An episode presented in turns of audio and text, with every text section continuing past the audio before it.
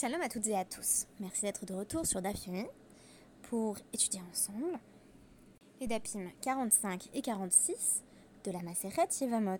Nous essayons en effet de prendre un petit peu d'avance sur le DAF de demain pendant la fête afin de ne pas nous retrouver Motse Shabbat avec deux DAPIM à rattraper et fort peu de temps, cela va de soi.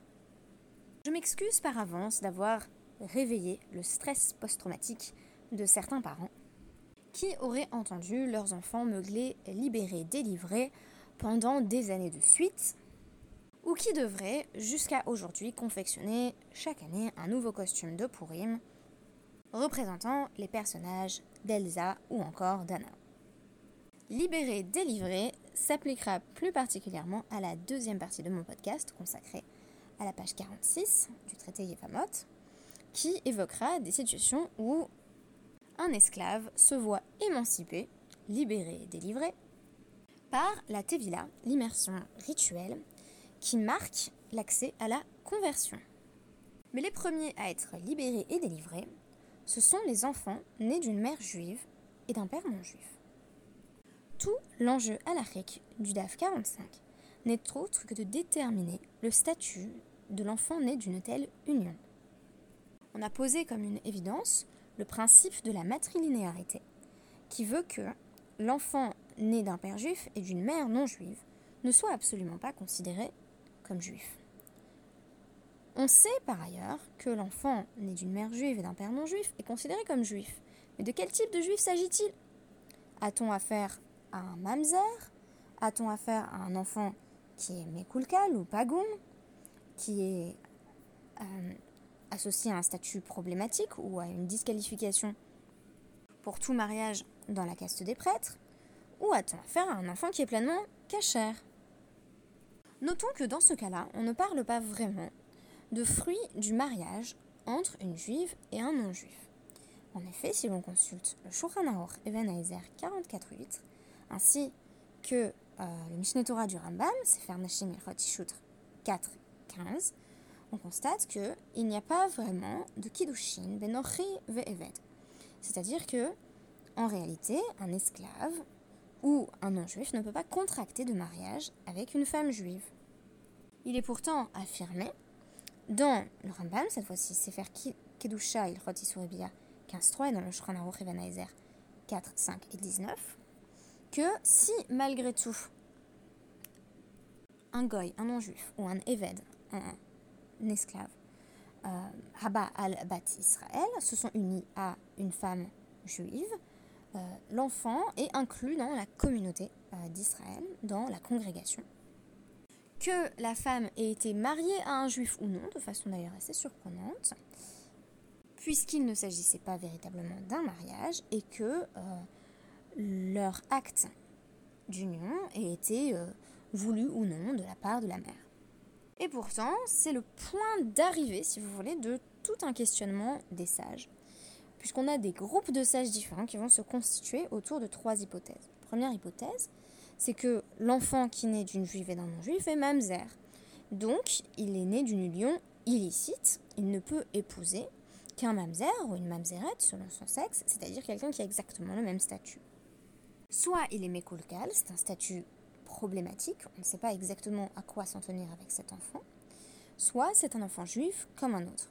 Et pourtant, on avance l'hypothèse qu'il soit pagoum, c'est-à-dire que euh, y ait une sorte d'anomalie dans sa lignée, ici dans sa lignée paternelle.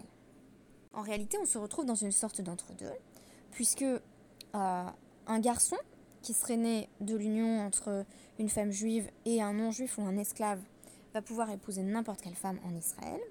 Si euh, cette femme a avec euh, son mari une fille, plutôt avec cet homme qui ne peut pas être son mari en réalité, j'ai dit qu'il n'y avait pas de mariage avec euh, non-juif et, esclave, alors elle peut épouser qui elle veut, sauf, sauf un Cohen. Ça, c'est avancé, donc par le Rif, le Ramban, le Rambam, quoique si le mariage a eu lieu malgré tout euh, entre cette fille euh, d'une seule mère juive, il n'y a pas besoin de divorcer parce qu'on peut être méquille en la matière, on peut aller vers la souplesse, comme l'affirme Ramban dans Sefer Kedusha, Isurebia 15.4, ainsi que Shulchan Aruch et 4, 4.5 euh, et 7.17. Le premier avis à être représenté dans la Gemara, c'est celui de Rabbi Yochanan, Rabbi Lazar et Rabbi Hanina, selon lesquels, quand euh, une femme juive s'unit à un non-juif ou un esclave, l'enfant est un mamzer.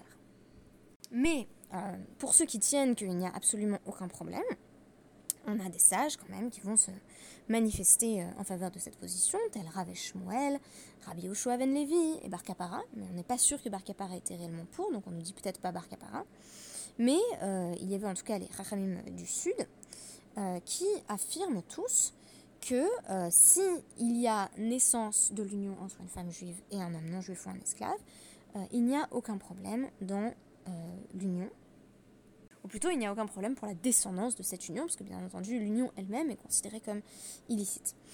Euh, ce sont des lois qui me tiennent à cœur, ce sont des lois qui me parlent beaucoup, ne serait-ce que parce que j'ai été confrontée à ce genre de problème euh, quand j'étais adolescente et que je disais que mon père euh, n'était pas juif. Donc ma mère est juive et mon père n'est pas juif. Et c'est le cas d'ailleurs depuis deux générations, puisque ma mère avait également une mère juive et un père non juif. Il faut remonter à mes arrière-grands-parents, Beya et Shoua Kriev, qui ont vécu en Tunisie toute leur vie, pour euh, trouver un couple juif. Et du coup, il y avait toute la question de la possibilité euh, ou non de me marier euh, quand cela m'intéressait, c'est-à-dire bien entendu dès l'âge de mes 18 ans. parce que le fait d'être né de, de l'union entre une juive et un non-juif n'est pas forcément perçu comme évident.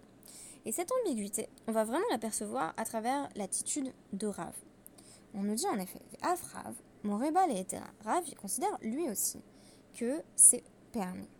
Des Haru, des Atal et des Rav. Et donc il y a un homme qui allait voir Rav, et lui-même il était né euh, d'une mère juive et d'un père non juif.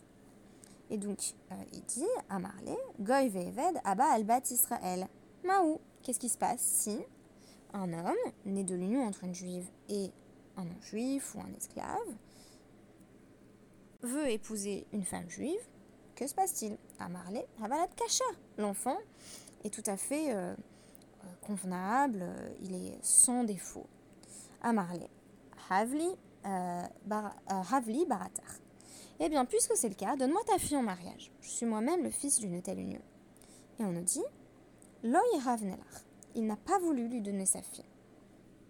Shimi Bachia, le petit-fils de Rav, lui reproche son incohérence. Amar Shemi Rav, Amri Inache. Euh, il y a des gens qui disent Gamla Bemadai, Akava Ragda. Un chameau euh, en Midi euh, peut danser sur un tout petit espace qui contient un cave de récolte. Donc voilà, une sorte de chameau savant. et donc on nous dit Ha Kaba Veha Gamala Veha Madai. Mais si on va véritablement en Médie, on se rendra compte que il euh, y a un cave, euh, donc un petit espace, il y a un chameau dessus, on est en Médie et pourtant le chameau ne danse pas. C'est-à-dire que euh, on a beau avoir une rumeur sur les prouesses des chameaux de Médie, tant que c'est pas vérifié, eh bien ça ne tient pas. Est-ce que Chimie Barria est en train de dire, c'est tu n'es pas cohérent par rapport à ton enseignement, parce que tu es en train de dire euh, oui, cet homme peut épouser une femme juive, mais en même temps, tu lui refuses ta fille. Donc, tu parles d'un chameau qui peut danser euh, sur un tout petit espace, mais tu ne mets pas en pratique euh, ton enseignement puisque c'est non vérifiable dans les faits. Amarle, i Yeshua lo le berati. Même si c'était un homme aussi grand que Yoshua bin je ne voudrais pas lui donner ma fille ce n'est pas que je ne suis pas mon propre enseignement, c'est peut-être que j'ai d'autres raisons, euh, affirme Rav, de ne pas donner cet homme en mariage à ma fille. Et son petit-fils va lui répondre Ihavaki Yoshua bin imar lo yahevle,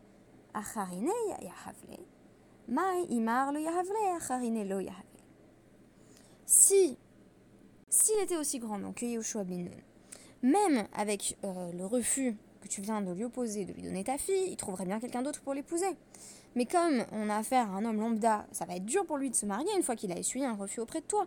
Parce que les gens vont se dire, ah bah s'il lui a pas donné en mariage, c'est parce qu'il est né euh, d'une mère juive et d'un père non juif. Et pourtant, Rav n'a pas changé la vie. La fin de l'anecdote est tragique.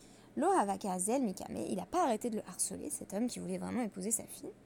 Yahev B est né Et alors il lui a jeté un regard noir et il est mort.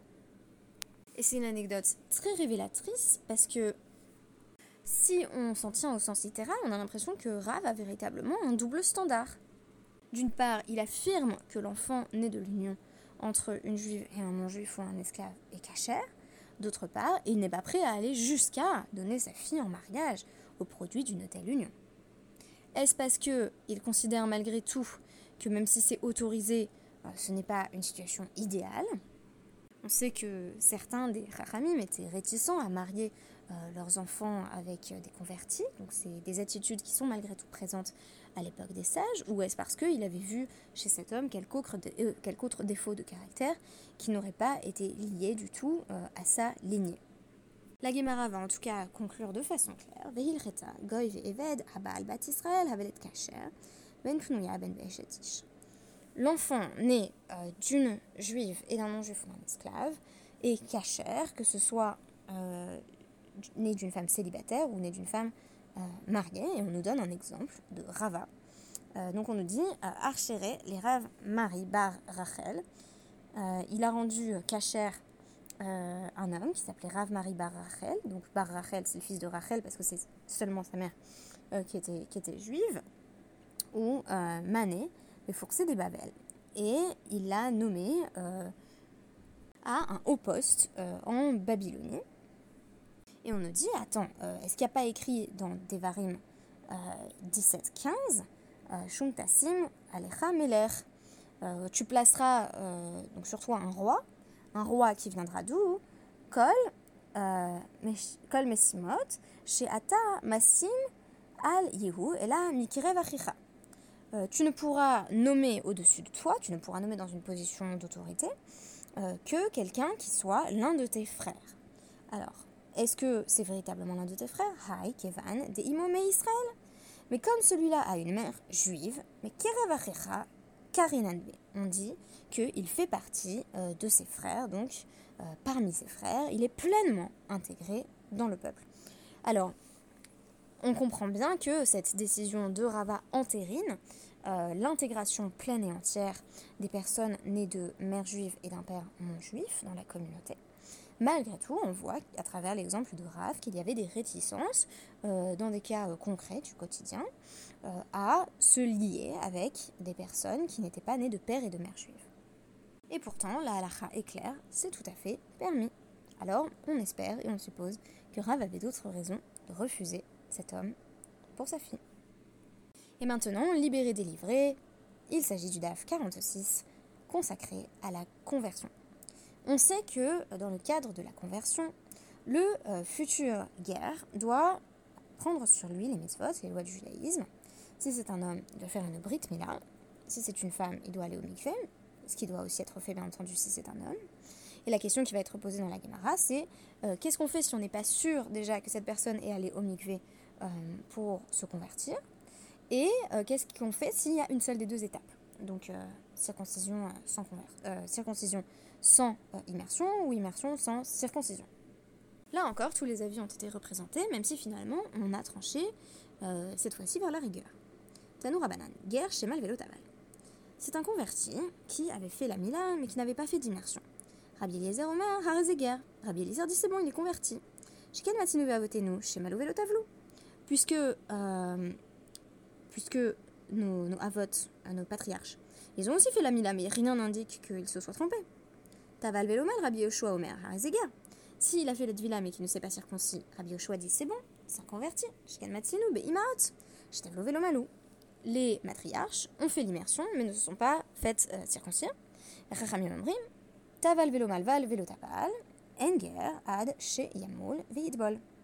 Non, quelqu'un qui a fait que l'une des deux étapes ne sera véritablement considéré comme un converti qu'à partir euh, de la conjonction des deux exigences, sauf pour une femme, bien entendu. C'est d'ailleurs amusant parce que la Gemara va plus loin nous poser la question comment on sait que les Imaot elles ont fait la Tevila Et la réponse, ça va être bah, comment, comment peut-on présupposer qu'elle serait rentrée sous les sous les ailes de la Shrina s'il n'y avait pas eu un geste? Donc ce qui semble complètement évident dans ce, dans ce paradigme, c'est que la conversion, ça ne peut pas être une décision purement personnelle et symbolique, ça doit s'inscrire dans du rituel, ça doit être visible.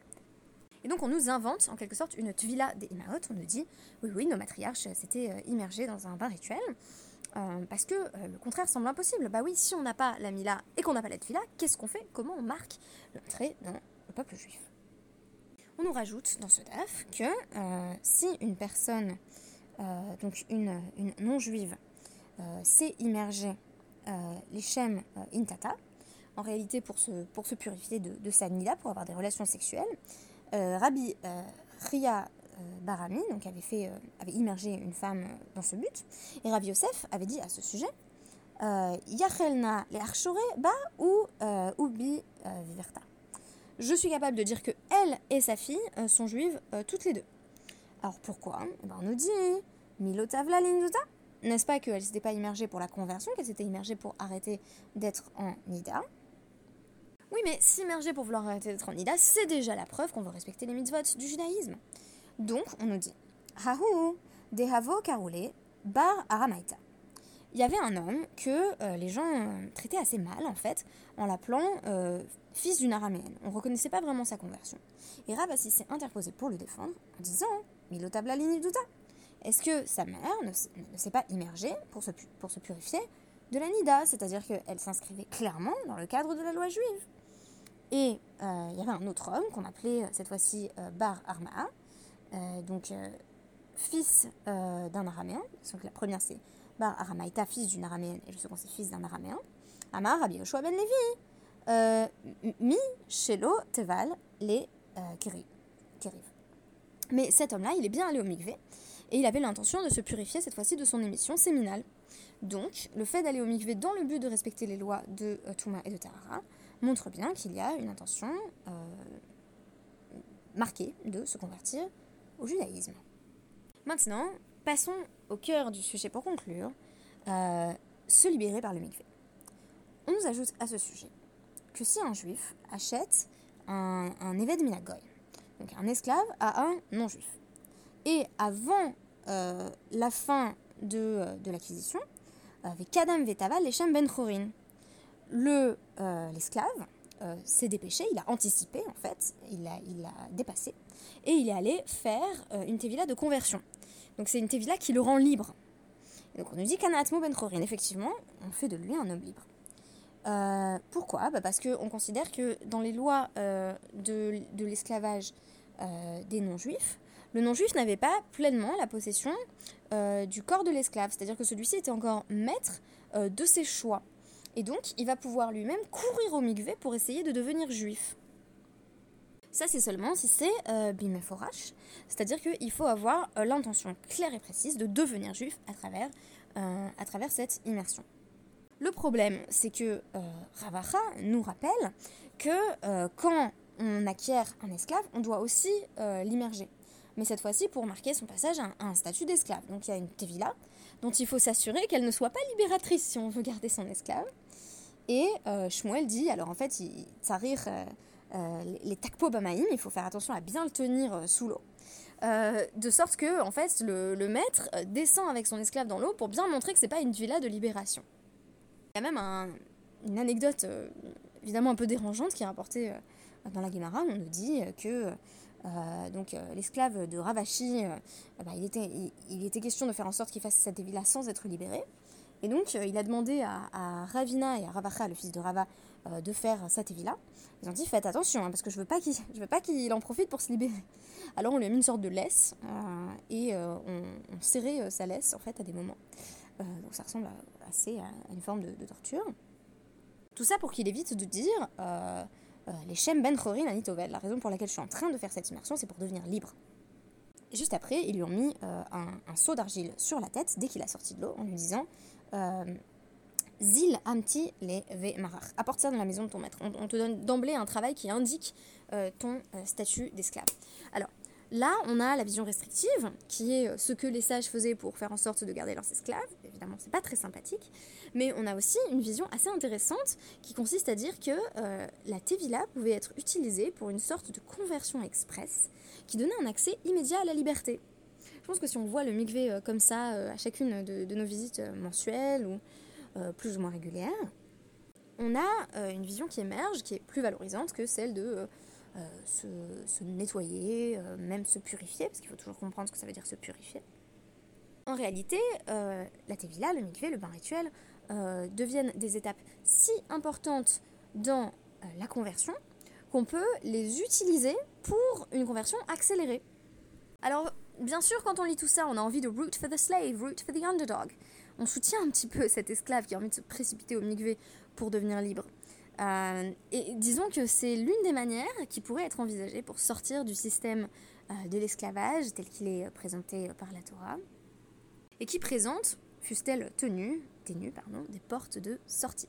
Je vous souhaite euh, de très bonnes deuxièmes fêtes et je vous donne rendez-vous, si Dieu veut, samedi soir, peut-être dimanche. merci pour cette étude.